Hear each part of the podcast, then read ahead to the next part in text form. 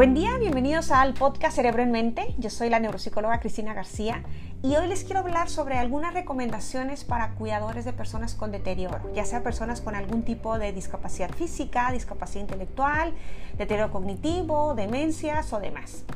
Les quiero dar información, o más bien les quiero decir 14 tips que van dirigidos a los cuidadores. La gran mayoría de los cuidadores de, que cuidan a otras personas que padecen de algún tipo de enfermedad, los cuidadores suelen ser familiares. Y la gran mayoría, por arriba del 70 o el 80%, estos cuidadores son mujeres. Entonces, bueno, si me escuchan de repente dirigirme como a ellas, en femenino es porque en su gran mayoría va este, a, a mujeres. Normalmente son familiares, pero bueno, también aplica, creo que la información puede ser útil para en el caso de que sean cuidadores profesionales. El tip número uno es la información. Manténganse informado de qué enfermedad es la que padece su familiar, en el caso de que padezca alguna enfermedad o alguna condición. Y con todo esto vayan informados sobre los síntomas, todas las cosas que puede presentar a corto plazo, a mediano plazo, a largo plazo. Conozcan sobre los medicamentos que deben de tomar, cuáles son, por qué, en qué horario se toma, porque es importante tomarse esa hora, eh, si hay algunos otros medicamentos, si tienen efectos secundarios esos medicamentos, si se pueden revolver con otra cosa, qué pasa si se les pasa una toma, qué pasa si se revuelven con alcohol, si el paciente de repente se toma de más, toda la información que ustedes puedan saber de los medicamentos que toma su familiar. Conozcan también información sobre el seguro de gastos médicos. Si en la patología, la enfermedad que su familiar tiene, entra el seguro de gastos médicos, para qué cosas sí entra, para qué tipo de estudios, de pruebas, de terapias no va a entrar. Eso creo que es muy importante, nos puede ayudar muchísimo, sobre todo en la parte económica. Entonces, manténganse informados. Y por último, manténganse informados también sobre la evolución a largo plazo. Y esto es el pronóstico si los médicos o sus terapeutas o el, médico eh, encargado de su, de su familiar, de su paciente, si les puede dar información sobre la evolución a largo plazo, no solamente a corto plazo, si va a mejorar, va a empeorar con el paso de los años, va a mejorar en algún momento, si las terapias tienen o el, tratamiento farmacológico tiene, tiene un límite y después de ese límite ya no se puede hacer nada. Es muy importante también tener información a largo plazo. El tip número dos es la relación con el paciente. Aquí en primer lugar es importante que ustedes entiendan las conductas y las emociones que va experimentando su familiar muchas de las veces puede ser ocasionadas por la propia enfermedad. Por ejemplo, no sé, a lo mejor los pacientes con cierto tipo de demencia suelen tener más alteraciones eh, eh, conductuales o emocionales. A lo mejor algunos niños con autismo también. Eh, dependiendo cada, cada patología puede asociarse con ciertas conductas o ciertas emociones.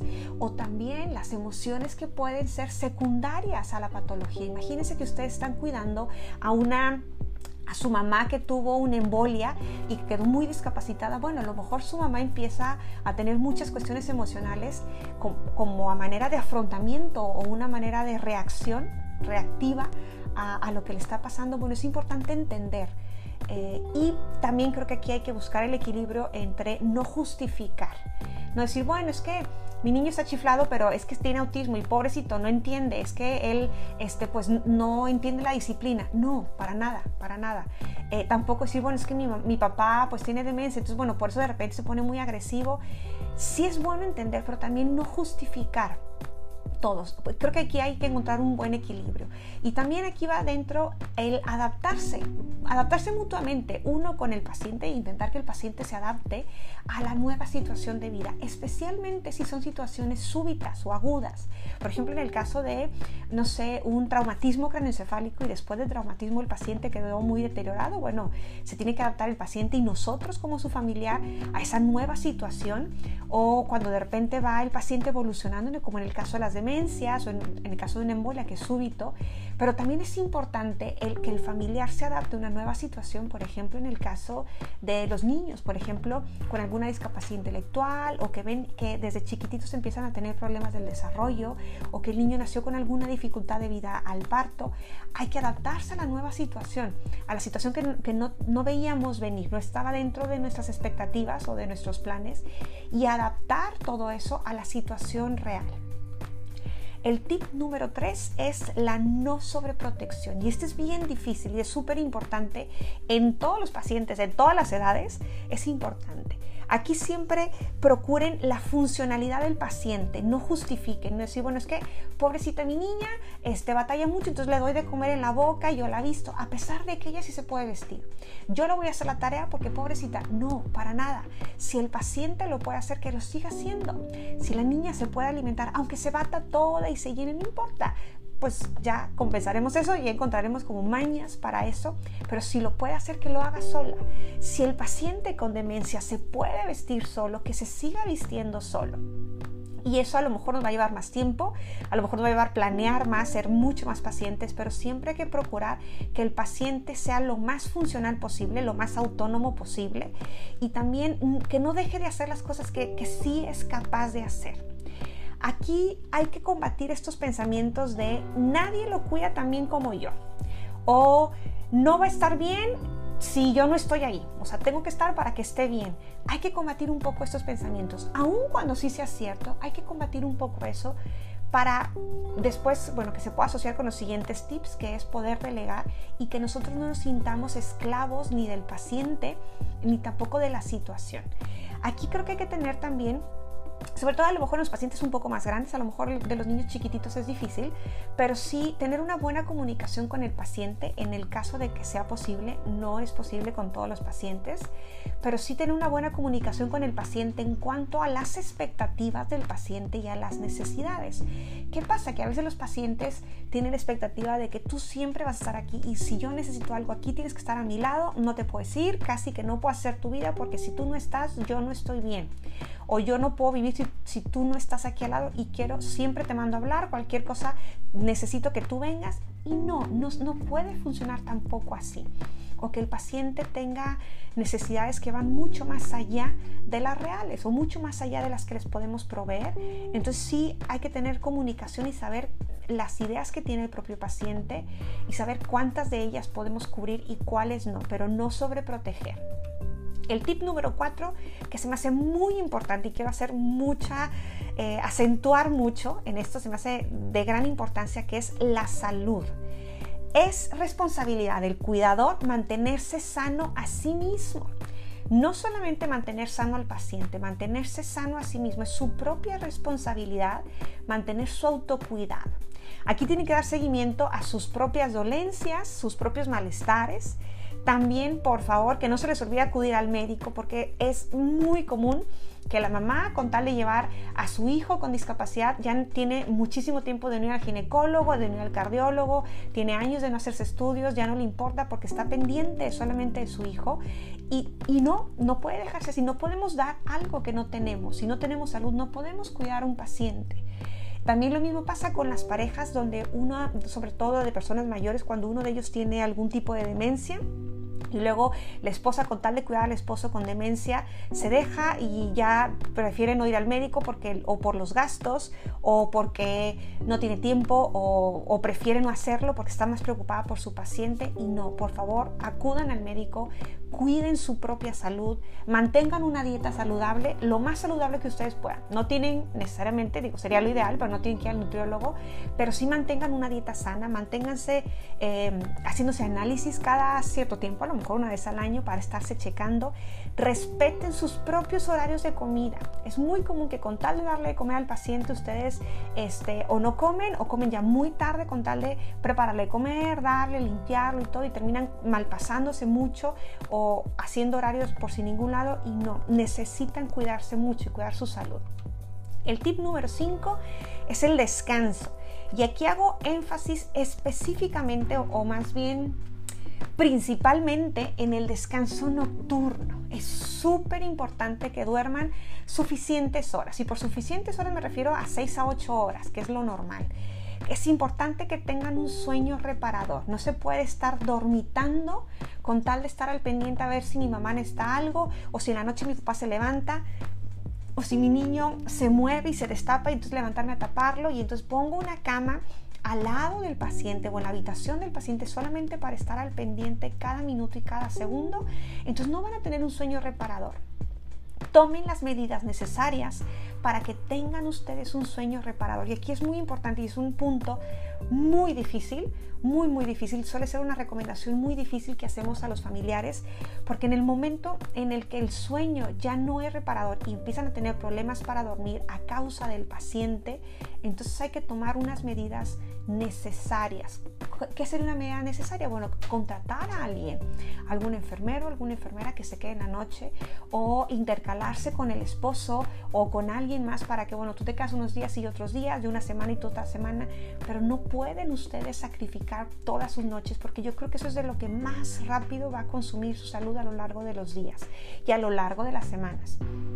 Especialmente tómalo en cuenta en patologías que van a estar muchísimo tiempo, muchísimos años, o en patologías donde va, el paciente va deteriorándose con el paso del tiempo. Creo que aquí es un foco rojo si hay alguna cuestión del paciente que no los deja dormir durante la noche, creo que aquí hay que, tomar medidas. El tip número 6 es aprender a decir no.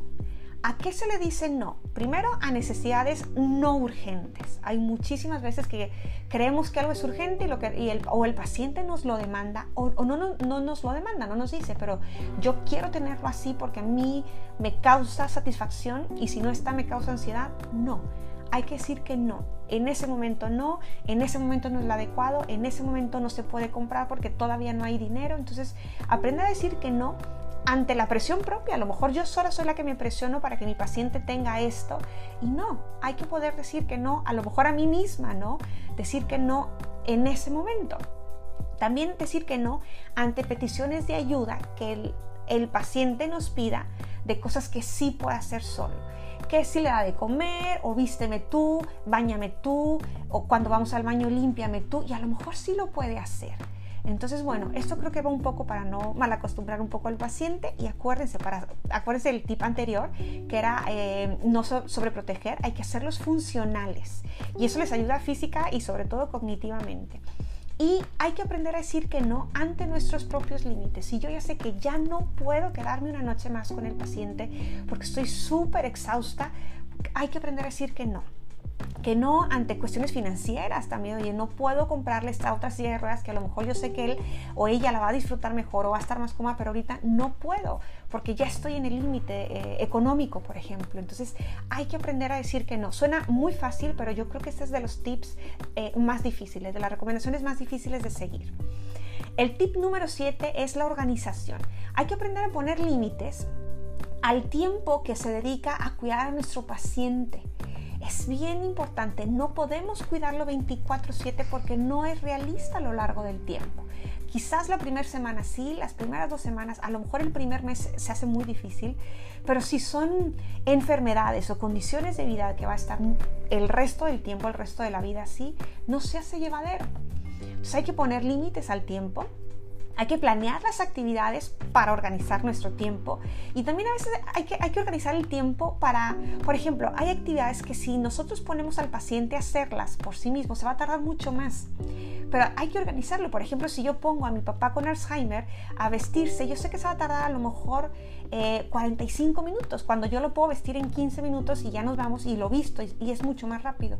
Sí, quizás algunas veces sí, si se lo hago yo va a ser más rápido, algunas veces sí es válido, pero otras veces donde ustedes tengan tiempo y lo planeen con tiempo, den la oportunidad que lo haga por sí mismo, que se tarde más, no pasa nada, pero para eso hay que planear. Otra cosa que tienen que organizar es que no deben descuidar las actividades o los pendientes o las cosas propias por hacerlas del paciente. Con tal de hacer todo lo de él, lavarle la ropa, limpiarla a él, yo me descuido y no tengo tiempo para mí. Eso creo que es muy importante y hay que organizar para que haya tiempo de las dos.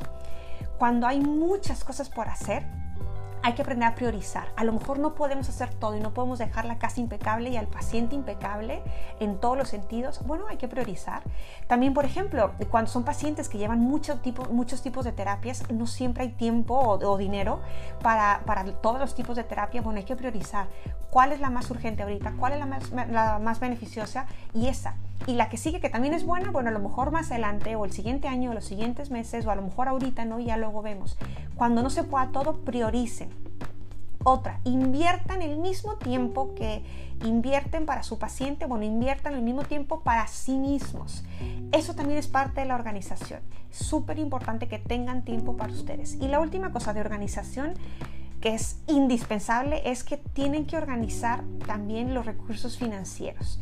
Por ejemplo, en el caso de niños con discapacidad intelectual o adultos, eh, adultos mayores con algún tipo de demencia, bueno, son patologías, son condiciones de vida que van a estar durante muchísimo tiempo y no podemos gastar todo el tiempo y sobre todo no, podemos gastar todo el dinero ahorita que nos, que nos acaban de dar el diagnóstico y gastamos todo nuestro dinero ahorita, porque luego que vamos a hacer los siguientes 5 años, los siguientes 10 años o 15 años. Hay que organizar también los recursos financieros. Creo que eso es muy importante para poder ir tomando decisiones, sobre todo en enfermedades que van a estar mucho tiempo. Número 8 es delegar. Creo que va un poco eh, asociado con los tips anteriores. Aquí compartan las actividades o las responsabilidades con alguien más. Siempre hay alguien más. En algunas otras, en algunas poquitas situaciones eh, sí pasa donde no hay más opciones, porque ya no hay más familiares. Los pocos familiares que están a lo mejor no viven ahí o, o no viven ni siquiera en el mismo país. Es difícil. En la gran mayoría de los casos siempre hay alguien más. A lo mejor eh, no contamos con ningún familia, pero bueno, a lo mejor tenemos un vecino que a lo mejor nos puede ayudar a la semana, una hora a la semana. Bueno, de ahí agárrense, porque en esa semana ustedes van a aprovechar esa hora, que sean, no sé, los martes una hora, bueno, esa hora ustedes pueden aprovechar para ir a hacer pagos, ir al banco, ir al súper, para bañarse simplemente, para hacer otras cosas. Aprovechen, busquen a alguien que les pueda socorrer. Y si de plano no hay nadie y hay la posibilidad, a lo mejor contratar a alguien, aunque sea poquito tiempo, para que ustedes puedan hacer otras actividades. No se recomienda estar con el paciente 24 horas a la semana, los 24 horas al día, los 7 días de la semana busquen tener tiempo para ustedes, deleguen con el otro familiar, con eh, la pareja, con los otros hermanos, en el caso de, ser algún papá, con algunos hijos, con los nietos, con la vecina, con, este, con, la, con quien sea, con los papás, a lo mejor con quien sea. Ustedes eh, ayúdense con la demás gente, aprendan a aceptar la ayuda, pero también, que eso es bien difícil, aprendan a pedir ayuda detecten ahí su propio cansancio de manera oportuna y no cuando ya tengan burnout, porque después lo que va a pasar es un concepto que se le conoce como claudicación familiar, cuando ya están tan agotados, tan quemados emocionalmente tienen tanta sobrecarga que ya es como, ya sabes qué, ya me vale mi, mamá, ya mi hijo me vale que, que, haga lo que quiera y así no tiene ningún tipo de terapia, si está encerrado todo el día, si está aburrido, ya no me importa, me vale porque estoy tan harta que ya no puedo. Esa es la claudicación familiar. Bueno, para evitar eso, detecten el cansancio físico y el cansancio emocional de manera oportuna para que puedan delegar y puedan trabajar sobre ustedes. Y aquí viene junto con el tip número 9 que es sobre el estado de ánimo. Aprendan a reconocer en general sus emociones, pero especialmente detecten y reconozcan las emociones negativas. ¿Cuáles son esas? Por ejemplo, el miedo, el enojo, la culpa, la tristeza o la depresión, por ejemplo, la impotencia, la vergüenza. Esas son emociones negativas y no pasa nada. Está bien sentir es normal, somos humanos y es lo que nos hace humanos. Es normal sentirnos así de vez en cuando o por rachas a lo mejor. No se sientan culpables de cómo se sienten. Es normal. No pasa nada. Detéctenlo a tiempo, sepan manejarlo, sepan aceptarlo primero, sepan manejarlo, aprendan un poco de esa emoción y si no pueden manejarla, bueno, hay que buscar ayuda. No somos superhéroes, no son tampoco superhéroes ustedes como cuidadores y no se espera de ustedes que sean superhéroes. Entonces, no importa que tengan emociones negativas, siempre se pueden trabajar. Y aquí va unado también al tip anterior, el tip número 10 sería busquen un confidente tengan una persona con quien ustedes puedan desahogarse y con quien puedan decir, ¿sabes qué? Estoy harta, me dieron ganas de repente, así como si mi mamá con Alzheimer ya mejor se muriera y me siento súper mal y me siento súper culpable por sentirme así o que mi hijo mejor no hubiera nacido y de repente lo pensé y me sentí súper mal y ahora me siento encima enojada y triste conmigo misma. Tengan alguien con quien puedan desahogarse, con quien puedan poner todas todas estas emociones y sentimientos en palabras y puedan estructurarse. Y ahí pueden encontrar ustedes algún familiar, algún amigo, eh, se puede también, por ejemplo, algún sacerdote o, algún consejero de la iglesia. Principalmente, si pueden, busquen un profesional de la salud, para eso estamos nosotros.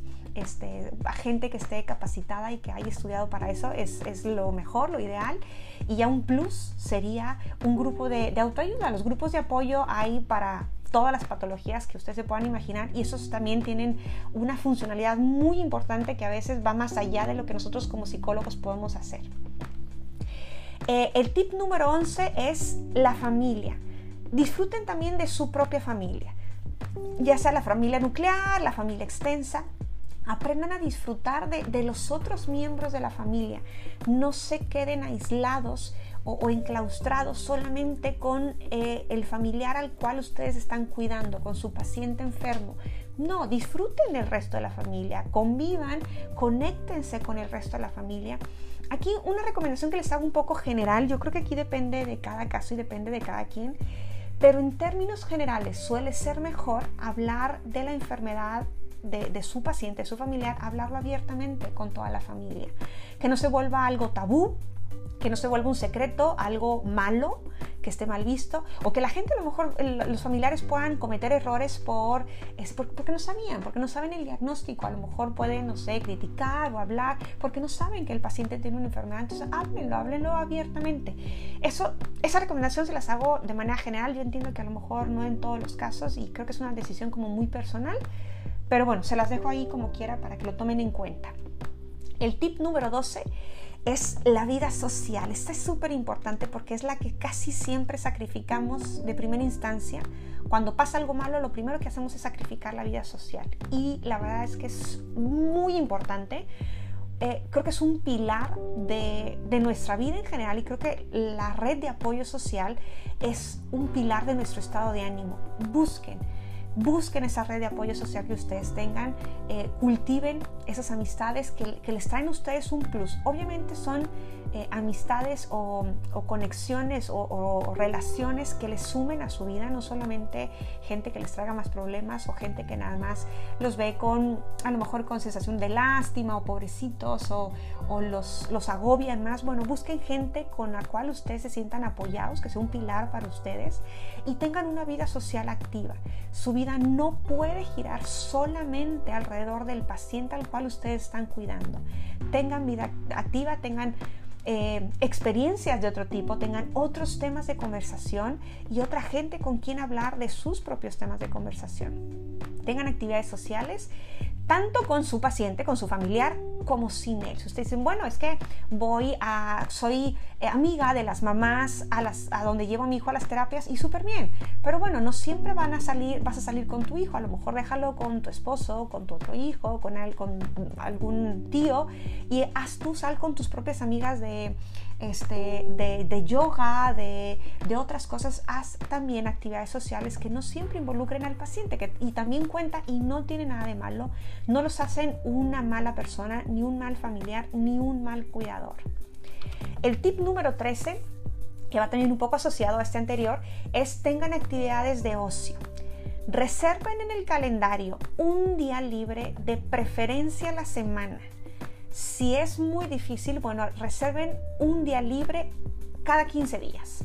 Que sea un día, un día me refiero a varias horas, ¿no? Desde la mañana, salir, hacer pendientes, vueltas, tomar la clase de no sé qué, eh, irse al súper, irse a desayunar, a visitar a su mamá, visitar a su prima un día donde la gran mayoría del día sea para ustedes, para cosas de ustedes. No, no aprovechar ese día para vueltas de, mi papá que tiene Alzheimer y aprovecho para ir con, a comprar sus medicamentos. No, un día libre para ustedes, para actividades que ustedes decidan que las haga sentir mejor, que las haga desconectarse un poquito, que las haga, que sea una actividad de ocio como tal busquen un espacio que sea de distracción o de descanso o de autocuidado, por ejemplo, ir al médico o ir a, irse a un spa o simplemente quiero ir a comer yo sola y leer tantito o simplemente quiero esa tarde libre para dormir, dormir, arreglar mis cosas, hacer limpia mis cajones, que también no es tiempo para uno, para uno mismo y cuenta.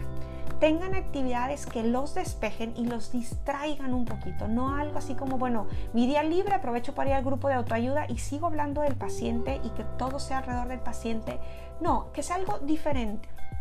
Ahí creo que es muy importante el ejercicio. Una es una actividad de autocuidado, en la mayoría de las personas los despeja, los distrae, los hace sentir mucho mejor. Bueno, busquen el ejercicio, creo que les puede ayudar muchísimo como una actividad de ocio. Realicen lo mismo, actividades solos. También puede ser con el paciente, pero de preferencia en este tipo de actividades que son para ustedes, que sean solos con otras personas, sin que esté su paciente o su familiar que ustedes cuidan, sin que esté presente.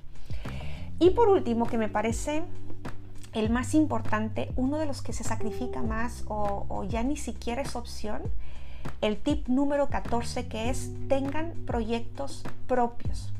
Es necesario que ustedes, que la tarea de cuidador sea compatible con su propio proyecto de vida, que no digan, bueno, eso voy a hacer y así voy a morir cuidando a mi familiar. No, que sea parte de que el resto de proyectos o planes o metas que ustedes tenían en su vida a lo mejor muchos de ellos ya no pueden ser, es válido, pero a lo mejor muchos otros sí, o a lo mejor muchos de, esos, de esas metas que teníamos antes, a lo mejor no van a poder ser como yo las tenía en la cabeza, pero adáptenlas. Pero no pueden tener ninguna otra meta que no, que la única meta en su vida sea cuidar a su familiar. No puede ser lo único, tengan más cosas por hacer. Y si usted me dice, bueno, es que tengo 75 años, y estoy cuidando a mi esposa que tiene Alzheimer. ¿Qué metas puedo tener?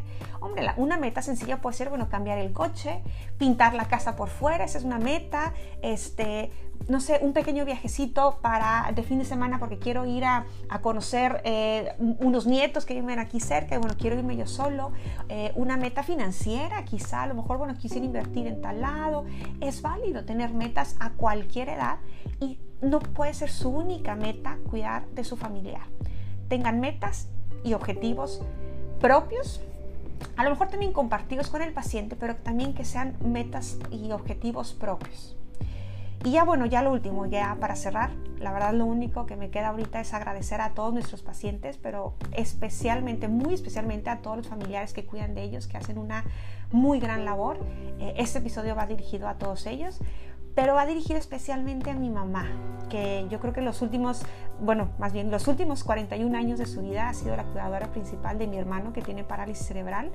Y bueno, ella me parece que es una muestra de la dedicación que se le puede tener a un familiar tan, tan lealmente. Toda mi admiración para ella y bueno, este episodio está dedicado especialmente para ella.